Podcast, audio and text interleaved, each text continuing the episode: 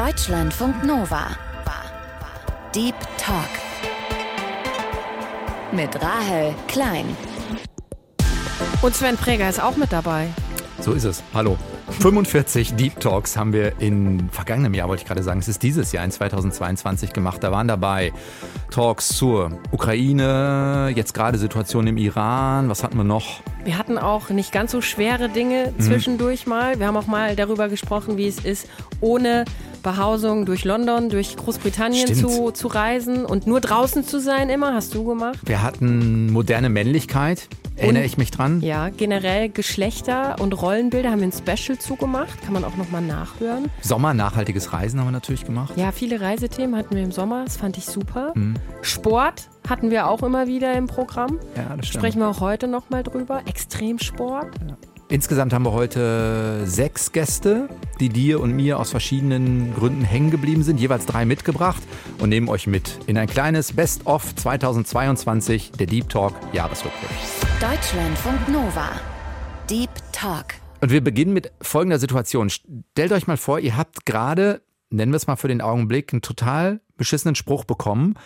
Sagt das und dann bekommt ihr noch diese schlechteste aller Pseudo-Entschuldigungen, die da lautet, hör mal, das war doch nur als Kompliment gemeint. Bei einem Kompliment ist das Ziel, dass das Gegenüber sich gut fühlt. Und bei Catcalling ist es der Person, die dieses in Anführungsstrichen Kompliment gibt, egal, wie das Gegenüber sich fühlt. Also Catcalling kann sein, starren, kann sein Hinterherpfeifen, sexistische Kommentare bis hin zur Gewaltandrohung. Wenn man das mal definiert, geht es um sexuelle, verbale Belästigung im öffentlichen Raum, wie gesagt, mit fließender Grenze. Und die, die ihr gerade gehört habt, das ist Lisanne Richter. Die hat 2019 den Insta-Channel Catcalls of Hannover ins Leben gerufen. Gab es vorher, vorher schon woanders, unter anderem in New York. Und was Lisanne und ihre Aktivistinnen machen, man kann ihr und anderen bei Insta eine Nachricht schreiben, was einem passiert ist. Und dann geht Lisanne mit Kreide los und schreibt genau das nieder, was passiert ist, an dem Ort, wo es passiert ist. Das Ganze nennt sich Ankreiden, das fotografiert sie und das postet sie wiederum dann in den Insta-Channel. Und mit ihr habe ich dieses Jahr eben über Catcalling gesprochen und wollte von ihr unter anderem das hier wissen. Sagt ihr den Leuten dann nochmal, das haben wir gerade bei Insta gepostet oder hier ist für dich nochmal auch das Belegbild oder sowas, damit ihr auch denen so zurückmelden könnt, wir haben uns darum gekümmert? Ähm, also wir in Hannover machen das. Wir haben so eine große Excel-Tabelle mit allen, ähm, mit allen Infos und wenn wir dann was angekreidet haben, dann ähm, schicken wir das den Leuten auch wieder zu. Ich weiß aber, dass andere Accounts das nicht schaffen. Also zum Beispiel unser erster Account, den es jemals gab New York, die haben einfach so viel, dass sie das gar nicht schaffen würden, das zurückzumelden. Genau, aber wir machen das auf jeden Fall und dann freuen sich die Leute eigentlich auch immer. Diese, also manche sagen dann natürlich, oh, es ist echt komisch, das so zu sehen, aber viele sagen, boah, das tut echt gut und ich werde da mal vorbeigehen oder so. Also viele, viele freut das tatsächlich oder vielen gibt das irgendwie auch was zurück, was ja unser Ziel ist. Kannst du mal einen Einblick geben? Also typische Dinge sind, es ist einfach dieses Hinterherrufen, Hinterherpfeifen, Anstarren, viel, was so auf den Körper bezogen ist, also geiler Arsch oder ähm, lächel doch mal oder wenn man dann äh, einmal angesprochen wird und man reagiert nicht, man ignoriert das, dann kommt auch sowas, wo ja, du bist eh hässlich, du Schlampe, was wirklich sehr unlogisch ist in sich, aber gut. Für uns zählt auch, also was auch viel passiert, ist eben in der Bahn oder auch überhaupt ähm, Exhibitionismus, also dass dann der Penis rausgeholt wird ähm, gegen den Willen in der Öffentlichkeit oder dass man halt auch angefasst wird, also so zufällig, also in Anführungsstrichen zufällige Berührung am Hintern oder halt an der Brust oder so und manchmal auch gar nicht so maskiert als zufällig, sondern wirklich komplett absichtlich. Oder dass halt in der Bus, im Bus oder in der Bahn so die Nähe genutzt wird, um da irgendwie dann das äh, zu machen. Was ich noch so rausgesucht hatte, war, äh, so wie die da liegt, können wir sie jetzt locker ficken. Ähm, das war eine Situation, wo eine Frau an der Ime lag, also es ist ein Fluss hier in Hannover, und hat ein Buch gelesen und dann ist halt so eine Gruppe von Männern an ihr vorbeigekommen und hat das eben gesagt. Und was anderes, was auch, glaube ich, sehr typisch, was man als, woran man als erstes denkt bei Catcalling ist, dass eine aus einem Transporter ähm, rausgebrüllt würde einer Frau entgegen, was ein heftiger Arsch. Also das sind so ganz, ganz typische Beispiele Es sind aber nicht nur jetzt Frauen betroffen oder junge Mädchen, sondern natürlich auch äh, Minderheiten, vor allen Dingen halt. Äh, das heißt, es geht auch häufig mit rassistischen äh, Äußerungen einher. Genau, es geht mit, mit ähm, Sexismus oder auch mit Queerfeindlichkeit einher. Genau, das finde ich, diese letzte Stelle macht auch nochmal deutlich, worum es dann wirklich geht. Ne? Ähm, hat was eher mit Machtstrukturen zu tun, als äh, tatsächlich das, was Lisanne auch sagt, als was mit dem Gegenüber, dem man was Gutes tun will oder so. Ja, das ist sowieso immer das, was ich mich frage. Ich habe das natürlich auch schon erlebt, ne? Catcalling. Jetzt nicht in so einer Extremform oder bis hin zu Bedrohung nicht, aber natürlich dieses Pfeifen, Kommentare, whatever so, ne? Und ich denke mir dann auch jedes Mal so, was, was erwartest du denn, mhm. wie ich jetzt reagiere, dass ich sage, ja, lass uns zusammen nach Hause gehen. Oder ja, lass uns heiraten, so, ne, wo ich so denke, also das erwart, also kann ja nicht deine Erwartungshaltung sein und es ist ja eine reine Machtdemonstration. Ja, ich kann das gerade machen und das macht einen halt auch so wütend, ne? Und das fand ich in dem Talk auch so krass, dass Lisanne erzählt hat, dass die Jüngsten, die ihnen mal mhm. was geschickt haben, sechs Jahre alt waren mhm. und dass das allein schon auch bei Kindern passiert. Ne? Oder ich glaube, es ist bei ihr so, dass sie sagt, ähm, die, die es ihr schicken, sind mittlerweile älter, die verstehen aber heute, dass sie damals, mhm. als sie sechs Jahre alt waren, ja. ist es ihnen zum ersten Mal passiert. Ja. Äh, wie reagierst du? Kommt drauf an, in welcher Situation mhm. es ist. Ich bin natürlich immer froh, wenn mir ein äh, Spruch zurück einfällt mhm. und ich das irgendwie aufgreifen kann und nicht nur dieses, ich gehe einfach weg und ignoriere es. Aber oft ist es mir tatsächlich auch zu doof und ich reagiere einfach gar nicht und gehe einfach weiter. Ich finde das interessant, weil Lisanne an der einen Stelle auch nochmal sagt, selbst wenn du nicht reagierst, hat man ja vielleicht hinterher, sagt sie, schlechtes Gewissen, schlechtes Gefühl. Man ärgert sich. Genau, im Sinne von, ja. ah, wenn mir was Geiles eingefallen wäre, so. Ja. Und sie sagt nochmal, das finde ich so wichtig daran, ja, wohlwollend mit sich zu sein. Also du kannst ja nichts dafür, dass dich jemand mit dieser Situation irgendwie behelligt. Egal wie du reagierst, es ist in Ordnung. Wichtig ist vor allen Dingen, dass du safe bist. Total. Und das sollte man sich auch bewusst machen, aber es macht natürlich was mit deiner Selbstwirksamkeit, Total. wenn du was, wenn du dich wehrst sozusagen, mhm. ne? Und dem gegenüber das Gefühl gibst, du darfst diese Macht nicht einfach so auf mich ausüben und du willst gerne was entgegnen ne? und denen deutlich machen, nee, hier ist eine Grenze, ähm, lass mich in Ruhe so. Aber es kommt natürlich voll auf die Situation an, wenn das so bedrohliche Situation ist oder es ist eine Männergruppe und es sind fünf Männer und du bist alleine, dann ist das eine völlig und dann ist dieses Sicherheitsding natürlich das Allerwichtigste so. Ne? Eine Kleinigkeit, die ich noch mitgenommen habe, wenn es geht, eben diese Öffentlichkeit herstellen, wenn es geht und was nochmal ganz pragmatisch ist, wenn man Öffentlichkeit herstellt, also andere mit reinnehmen will, diese Person zu siezen. siezen Exakt, ja. weil in dem Moment klar wird, ne, du kennst die nicht, was ja. wollen sie von mir? Und schon ist klar, das ist kein Streit, das ein Pärchen gerade hat oder ja. irgendwie sowas, sondern da können andere draufgehen. Genau, ja. Absolut. Wir machen weiter mit wir machen weiter mit Theo Schenkel. Es ist auch ein Gespräch, was mich sehr bewegt hat. Ich habe häufiger mit Theo gesprochen dieses Jahr tatsächlich und einmal auch lange im Deep Talk. Theo ist angehender Lehrer für katholische Religion und Theo ist trans. Also bei seiner Geburt ist ihm das weibliche Geschlecht zugeordnet worden. Und als ich mit ihm gesprochen habe dieses Jahr, da war er mitten in seiner Transition. Also so, dass Gefühl, sich jetzt das im Gesicht rasieren zu können, das ist äh, pure Euphorie, auch wenn das für viele andere Männer total lästig ist. Oder sich jetzt Sprachnachrichten anzuhören, ohne das Gefühl zu haben, dass sie von einer fremden Person kommen. Ja, für Theo gab es in der Zeit ganz viele Veränderungen also zum Positiven, weil er mit dieser Transition natürlich auch endlich das Geschlecht hat, wo er sich immer auch schon gefühlt hat, eben als, als Mann und was er eben ist. Aber diese Transition ist auch nicht nur schön und easy gewesen. Theo ist nämlich katholisch, er ist Kirchenmitglied und er wird katholischer Religionslehrer. Und da gilt ein eigenes Arbeitsrecht in der katholischen Kirche. Und weil die Kirche seine Transition nicht akzeptiert und Theo immer als Frau führen wird, wäre das, wenn er seine Freundin heiraten würde, eine homosexuelle Ehe aus Sicht der Kirche. Und das könnte bedeuten, dass er seinen Job verliert. Und da habe ich mit Theo drüber gesprochen, warum er das immer noch mitmacht, warum er weiterhin Mitglied der katholischen Kirche bleibt. Wir können ja mal reinhören. Warum machst du das? Warum bist du trotzdem in der katholischen Kirche, wenn sie dich nicht so akzeptiert in vollem Umfang, wie du bist? Das frage ich mich auch öfters mal. Aktuell ist zumindest die Entscheidung noch, dass ich auch bleibe. Aus dem einfachen Grund, dass es mir enorm Spaß macht, Religion zu unterrichten. Und dass ich auch glaube, dass es ein sehr wichtiger Unterricht ist. Also es wird ja auch immer wieder diskutiert, ob der überhaupt in der Schule was verloren hat.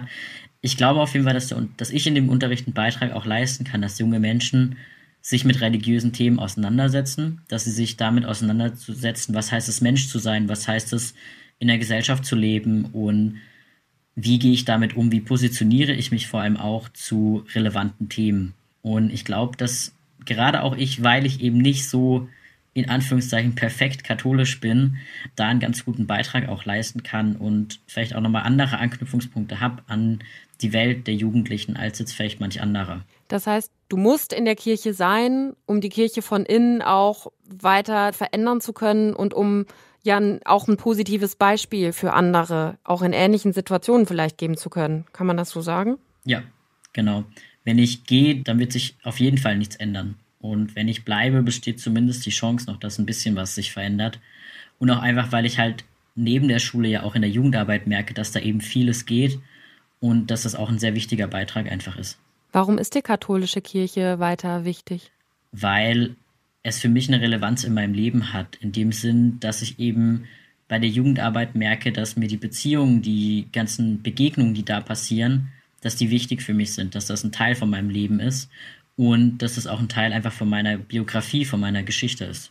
Zumal ich auch sagen kann, ich habe Gott sei Dank noch nie Probleme in der katholischen Kirche auf persönlicher Ebene gehabt. Also mir hat noch niemand gesagt, ich sei des Teufels oder würde so schrecklich in Sünde leben oder weiß nicht was. Klar, vielleicht unter irgendwelchen Kommentaren oder sowas oder eben jetzt auf institutioneller Ebene, da auf jeden Fall, aber eben nicht im persönlichen Gespräch. Glaubst du, dass die katholische Kirche dich jemals als Transmann wirklich akzeptieren wird?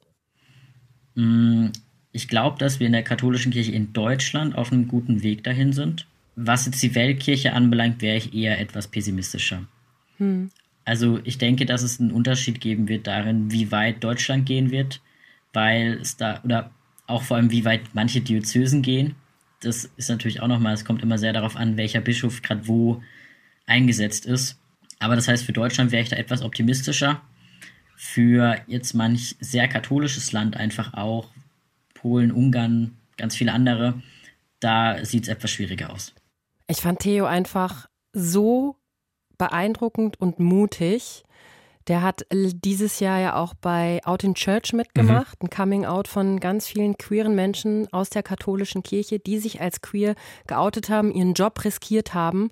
Und das zu machen, um die Kirche von innen heraus zu verändern, finde ich unglaublich beeindruckend. Weil ich merke das auch bei mir, auch wenn ich jetzt das nochmal höre, der Reflex ist so schnell da zu sagen, dann lass das doch hinter ja. dir. Ne? Also such dir doch einen Ort, wo du du sein kannst und einen anderen Job, um Geld zu verdienen, ne, wenn es ein bisschen doof ausgedrückt, wirst du schon finden irgendwie, ja. aber es hört, gehört wahrscheinlich mehr Anstrengung auch dazu. Ich finde, man hört ihm auch an, diese Mischung aus, du willst die Institution kritisieren, du hast aber auf der persönlichen Ebene vielleicht auch gute Begegnung, vielleicht hat er auch mal nicht so gute Begegnung, möchte das aber öffentlich auch nicht sagen. Und diesen Weg immer zu finden, das ist ja immer ein Drahtseilakt. Ja, und er hadert ja auch mit sich mhm. und natürlich weiß er auch, welche Reaktionen da kommen. Und diese Frage wird ja auch häufiger gestellt bekommen, warum bist du trotzdem immer noch da drin? Es wäre doch auch ein Zeichen, dann auszutreten und so. Und ich kann das aber dann nachvollziehen. Vielleicht kommt für ihn auch irgendwann der Punkt, wo er sagt, ja, nee, ich mache das nicht, weil die Fortschritte sind mir nicht schnell genug, weit genug, wie auch immer. Sie haben jetzt dieses Jahr auch einen Fortschritt erreicht. Also es ist im November eine Neufassung des kirchlichen Arbeitsrechts beschlossen worden in Deutschland, dass Menschen nicht mehr wegen ihrer sexuellen Orientierung gekündigt werden können. Das soll passieren. Es ist aber trotzdem immer noch ein ganz weiter Weg hin zu, zu vollständiger Akzeptanz, weil die Kirche nach wie vor immer noch in binären Geschlechtsmodellen denkt und Transpersonen ausschließt, nicht ähm, konkret benennt. Und da ist immer noch ein ganz, ganz weiter Weg. Und mhm. ich finde es einfach sehr, sehr mutig, dass, dass Theo diesen Weg mitgeht. Und gleichzeitig ja auch, also in dem Sinne jetzt zutiefst christlich, wenn er die Hoffnung darauf betont, hm. dass er sieht, es kann sich was verändern. Er macht ja auch deutlich, es hängt an handelnden Personen. Ne? In mhm. der einen Diözese mag es so sein, in ja. der anderen so. Es hängt eben an den Menschen, die dann eben auch da sind. Total. Und also man, man kann Theo folgen, auch auf seinem Weg, auch noch bei seiner Transition, die auch noch nicht abgeschlossen ist auf Instagram. Da berichtet er drüber und auch über diese ganzen Fragen, ne? Und die er sich auch stellt, dieses Hadern auch mit der Kirche, gibt's unter geschlecht.theo auf Instagram. Sven. Rahel. Wir sind hier zusammengekommen. wir sind heute hier zusammengekommen um das Jahresende. Das Jahresende. Wir haben ja im Deep Talk auch immer kleine Spontanitätsübungen. Hast du was vorbereitet? Ja. Ja? Ja. Für mich? Nee, Antworten für mich. Ich habe versucht zu antizipieren, was du mich fragst und habe meine Antworten schon vorbereitet. Du sagst, wir haben ja beide unsere, wie wir das immer einführen und du führst es immer ein. Sven, ich würde dich mal bitten, wenn das irgendwie geht. ich habe immer Sorge, dass, man, dass man Leuten was sagt, was irgendwie nicht für die passt. Und deshalb sage ich das immer so. Ja, sorry, bitte, ich höre. Der beste Song des Jahres war? Kate Bush, Walking Up That Hill. Der ist aber auch nicht neu gewesen, ne? Nee, aber ist natürlich. Die beste Neuentdeckung. ist natürlich ich, alternativ Gugumak. Ähm, What? The Gugumak ist auch nicht neu. Äh, Kate Bush ist natürlich aus Class Stranger Things. äh, und Gugumak ist ähm, aus Wednesday. Das ist die neue Adams Family. Ähm, Verfilmung von Tim Burton auf Netflix, Netflix und genau und da gibt's äh, die Wednesday kommt zum Schulball an einer Stelle und macht eine Dance-Performance und äh, das ist auf ein, das ist, glaube ich, ein Song aus den oh, Ende der 70er, Anfang der 80er, so ein Rocksong. Ähm, und darauf tanzt sie dann und performt und das ist einfach eine ikonische, eine mega Sequenz. Also bei dir war 2022 Wiederentdeckung. Wiederentdeckung. Wiederentdeckung. So ein bisschen Schwelgen in Erinnerung. Bei mir war es Wildberry Lillet von ja? Nina Ja, okay. So. Ja. Wenn ich kein Journalist geworden wäre, dann wäre ich vielleicht Folgendes geworden. Und wir haben uns das noch nie gefragt. Ich weiß die Antwort überhaupt nicht. Das stimmt, da haben wir noch nie drüber gesprochen. Wahrscheinlich, weil wir so. so viele andere Themen. oder, oder so denken, nee, das stellt Stellt sich einfach gar keine Frage. Ich habe damals äh, überlegt, ähm, hm, das kommt, äh, kommt mir ganz komisch vor. Du, du wirst ganz blass. Ja, ja. Mathe zu studieren, habe ich überlegt. What? Wirklich? Ja. Und dann Lehrer wolltest du werden? Nee, oder? nee, auf keinen Fall. Nee, ich wäre dann wahrscheinlich heute in irgendeiner Versicherung, würde äh, Risk Management Abschätzung oder sowas machen. Oh, ich bin so, wir sind alle so froh, dass du keine Mathe studiert ja, hast. Ja, ja, richtig, richtig. Mathe, wirklich? Hm. Puh, okay. Eine Sache, die ich von meinen Gästen gelernt habe dieses Jahr. Eine? Hm. Ich finde ja in jedem Gespräch äh, ist so eine Phrase, aber es stimmt auch, man lernt äh, tatsächlich irgendwas. Etwas, es ist nie so, es ist nie so, wie man glaubt, nie. Das ist natürlich jetzt viel zu verallgemeinert, aber es ist ganz häufig nicht so, wie man glaubt. Du meinst dieses, man bereitet sich intensiv auf ein Gespräch vor, glaubt, man weiß schon ungefähr, was auf einen zukommt, aber dann kommt es doch nochmal irgendwie ganz anders, wegen einer anderen Perspektive? Nee, eher so, man geht mit einer Idee in ein Gespräch rein, bevor man sich anfängt, mit der Person auseinanderzusetzen und man hat doch ein Abbild von dieser Person irgendwie im Kopf und wenn man versucht, sich wirklich auf die Person einzulassen, dann verändert es sich nochmal. Mhm. Ist gar nicht mal so, kann im Vor Vorgespräch oder so schon entstehen. Ähm, dass man ganz häufig lernt, auch eine Perspektive, die einem erstmal mit gewissen Grenzen schräg, abseitig, ungewöhnlich erscheint, dass man nochmal merkt, ah, deswegen meint die Person das so. Und dann verändert sich nochmal.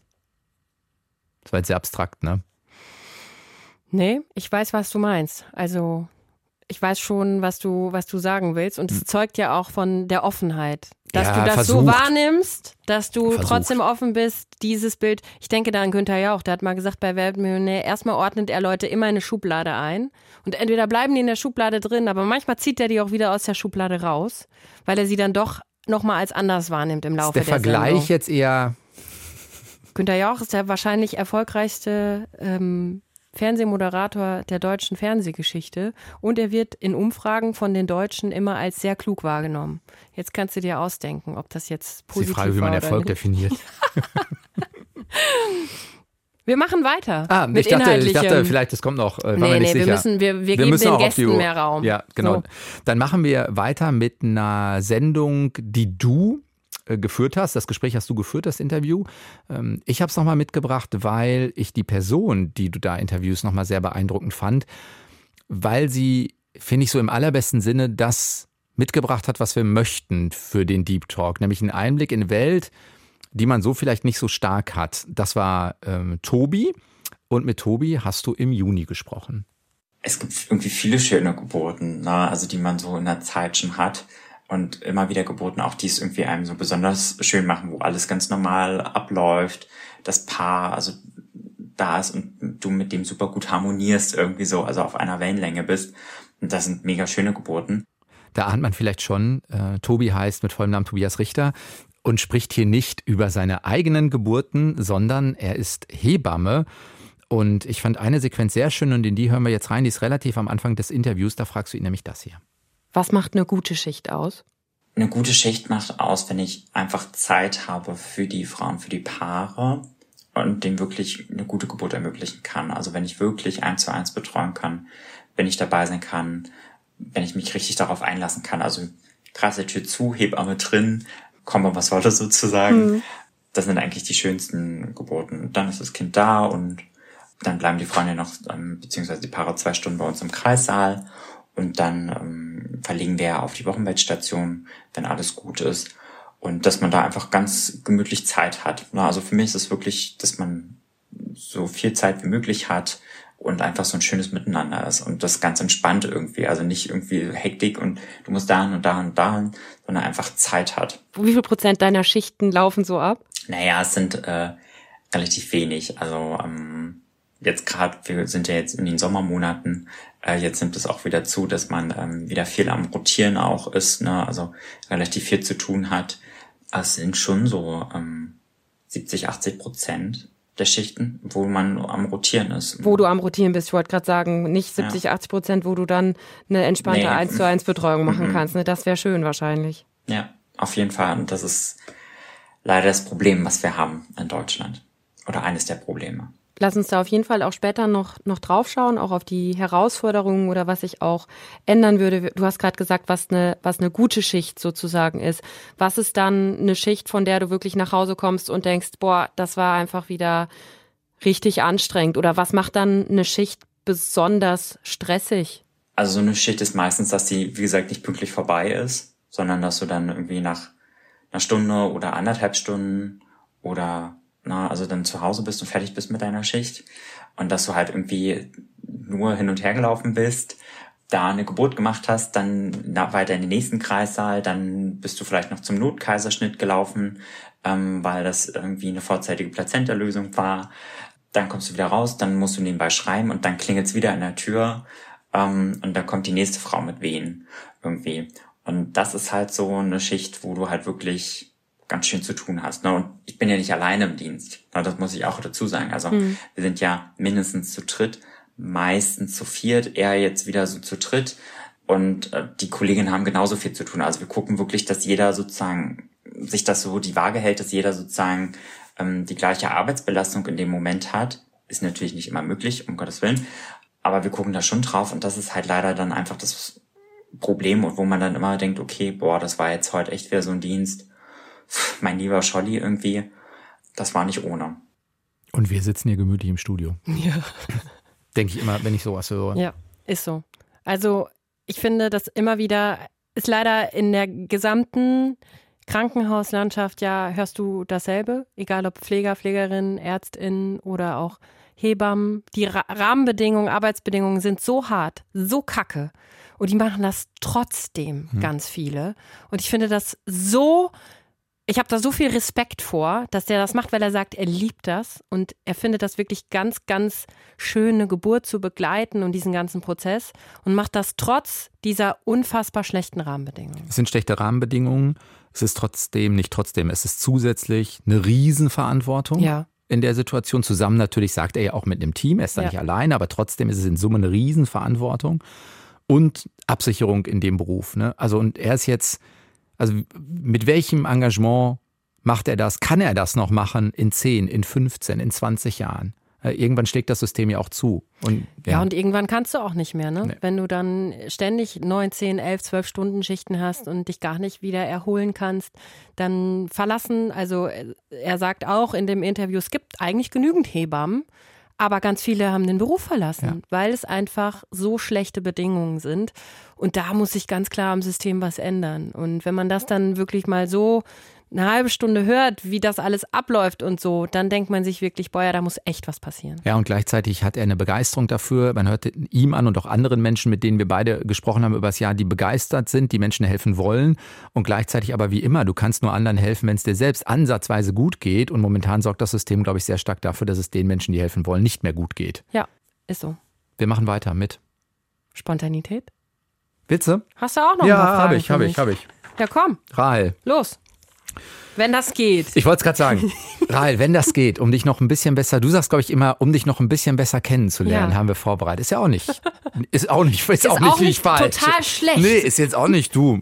Kannst ja machen. Also, 2022 war für mich Trotz allen Rahmenbedingungen und trotz allen beschissenen Sachen, die echt in der Welt passiert sind, irgendwie schön. Weil ich das Gefühl hatte, es geht auch wieder mehr, auch nach drei Jahren Corona. Und weil ich trotzdem viele schöne Dinge erlebt habe, viele schöne Reisen gehabt habe, viele tolle Gespräche, tolle Kolleginnen und Kollegen.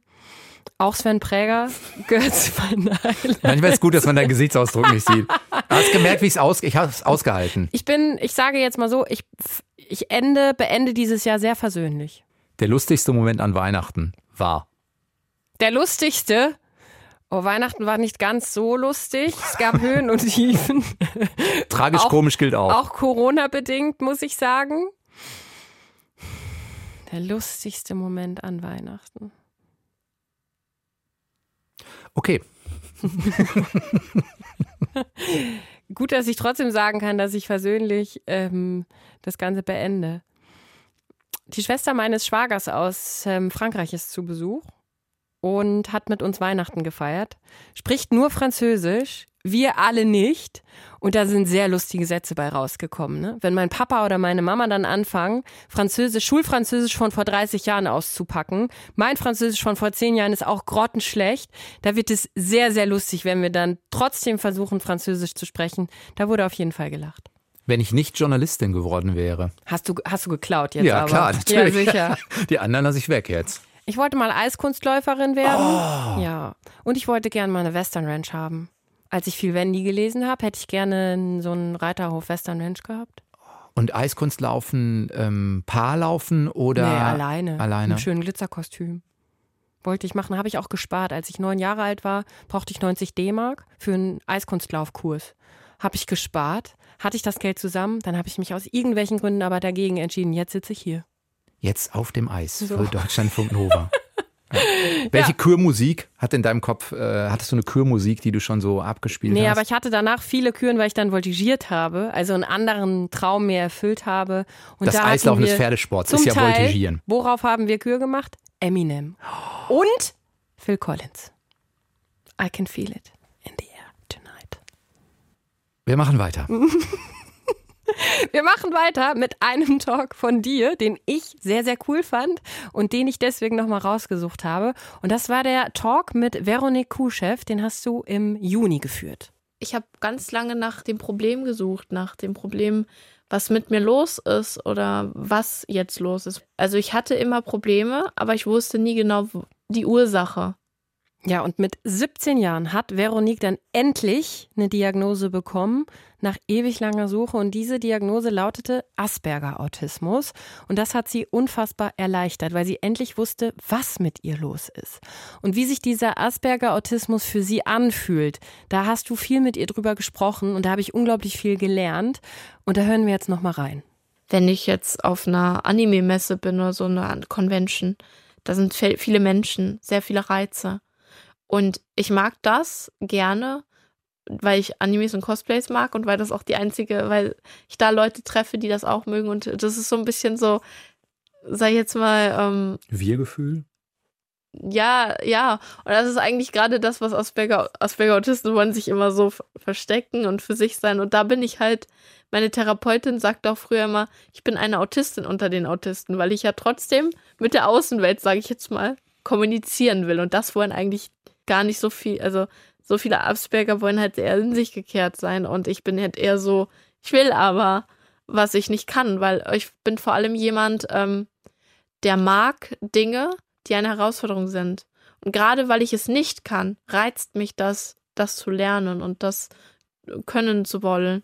Und ähm, deshalb gehe ich auch immer diese Risiko ein, mich dann diesen Reizen auszusetzen, obwohl ich eigentlich weiß, der beste Weg ist, äh, wie du ähm, wie du verhindern kannst, äh, dass du, dass du Probleme hast, dass diese Probleme dein Anders hervorkommt und dir Probleme macht, ist, indem du diesen Situationen versuchst, aus dem Weg zu gehen.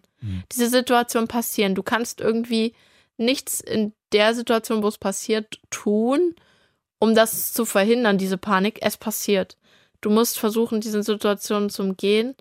Ähm, was Aber ich merkst du das kommen? Also sagen wir mal, du bist auf so einer äh, Messe und bevor das kippt oder bevor vielleicht die Panik kommt, weil ich Mhm. vermute, korrigiere mich, wenn das falsch ist, weil die Eindrücke dann einfach zu viel sind, ist das richtig? ja, Und spürst du das dann kommen? Also dieses, wenn ich jetzt noch gehen würde, könnte ich es verhindern oder ist das eine falsche Denke?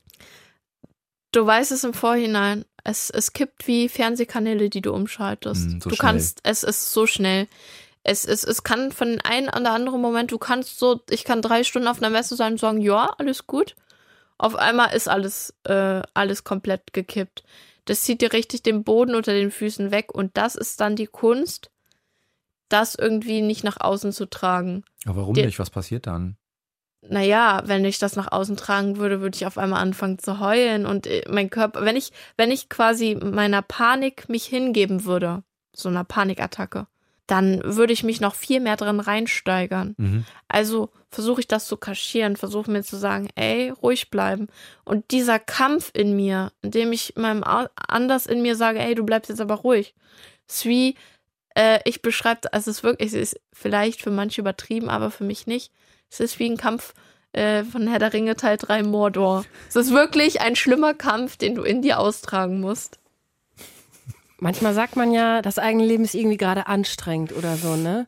Und dann hört man jemanden wie Veronique, die Asperger-Autismus hat und die, egal wo sie ist, immer diesen Kampf auch hat, ne? Und Reize sind ja immer überall da und sie weiß nie, was passiert und wie anstrengend es wird.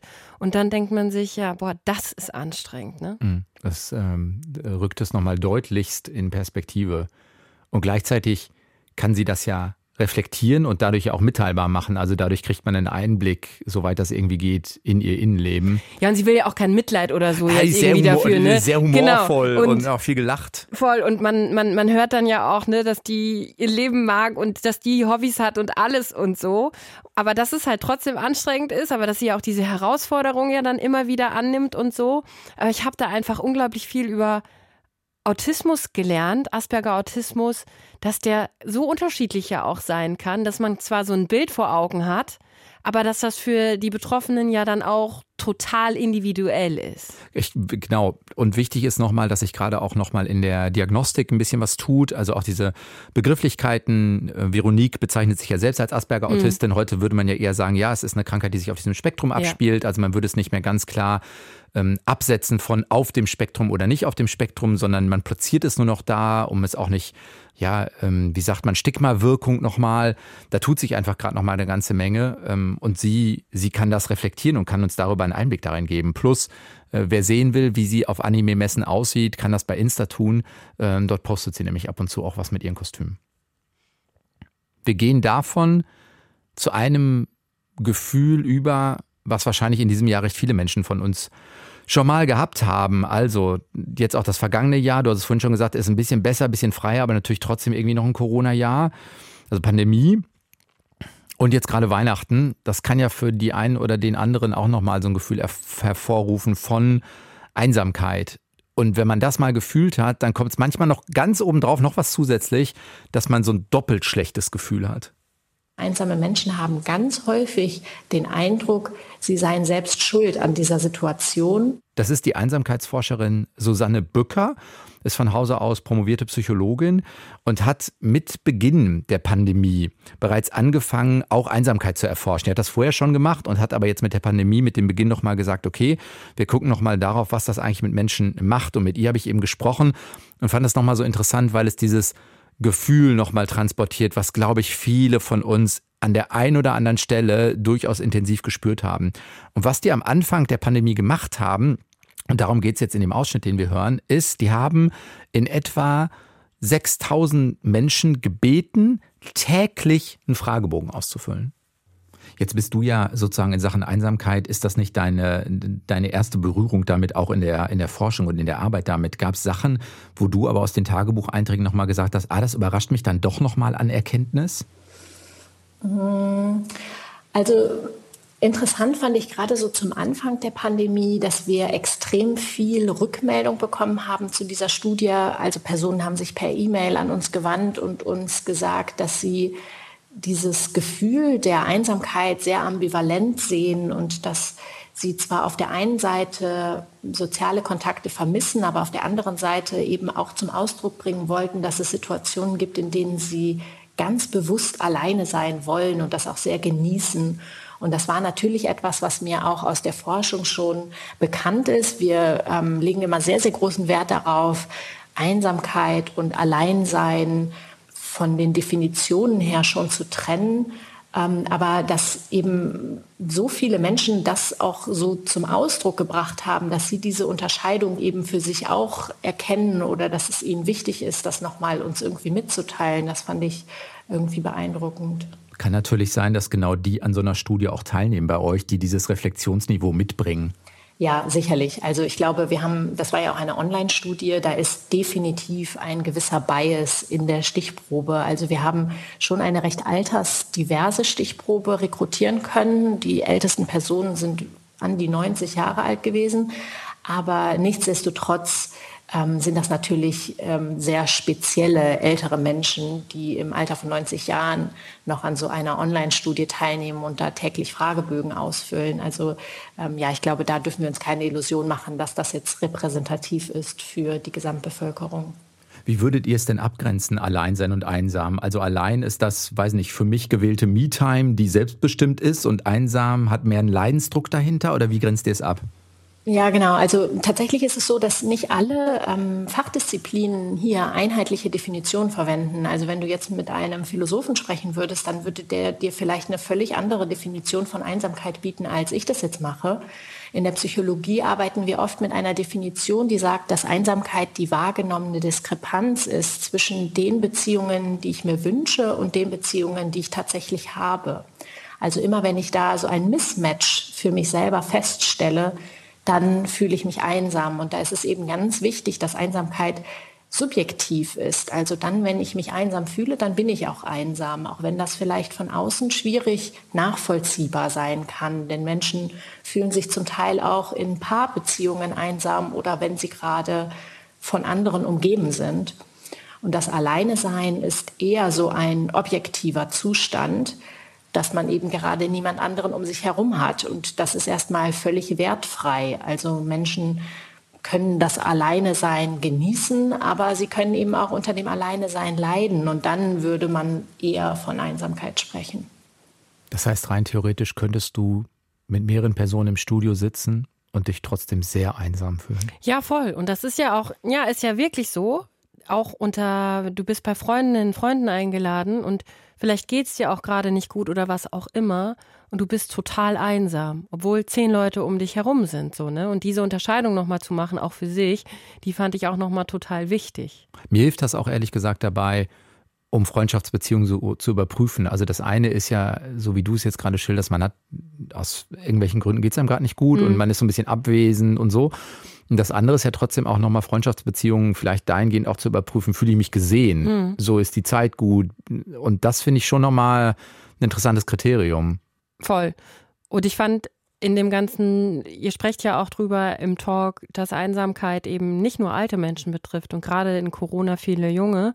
Ich habe neulich noch mal Zahlen zu, zur Einsamkeit in Deutschland auch gesehen, wo wirklich ganz deutlich wird, ganz, ganz viele junge Menschen, gerade so in den 20ern oder ne, zwischen 19 und Mitte 20, fühlen sich einsam oder haben sich in den letzten Jahren. Es sind fast Monaten, drei. Ja. Es sind fast drei Jahre Pandemie. Genau, einsam gefühlt. Und das finde ich total krass. Einsamkeit ist unfassbar unfassbar verbreitet. Und andersherum wieder dieses Alleinsein kann sehr gut sein.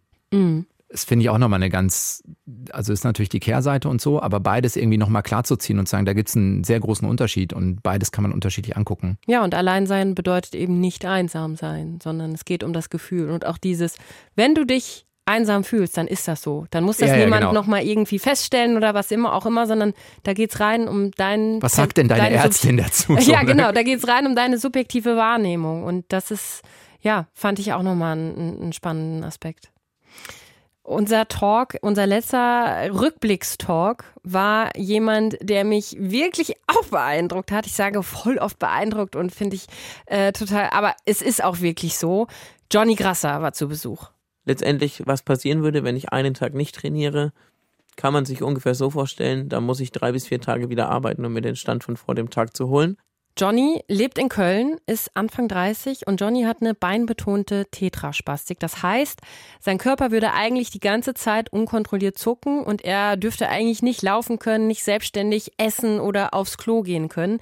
Aber dadurch, dass er jeden Tag mehrere Stunden ein sehr spezielles, sehr extremes Training macht mit seinem Körper, kann der mit Gehstöcken laufen, kann er klettern oder skaten und das macht er auch alles.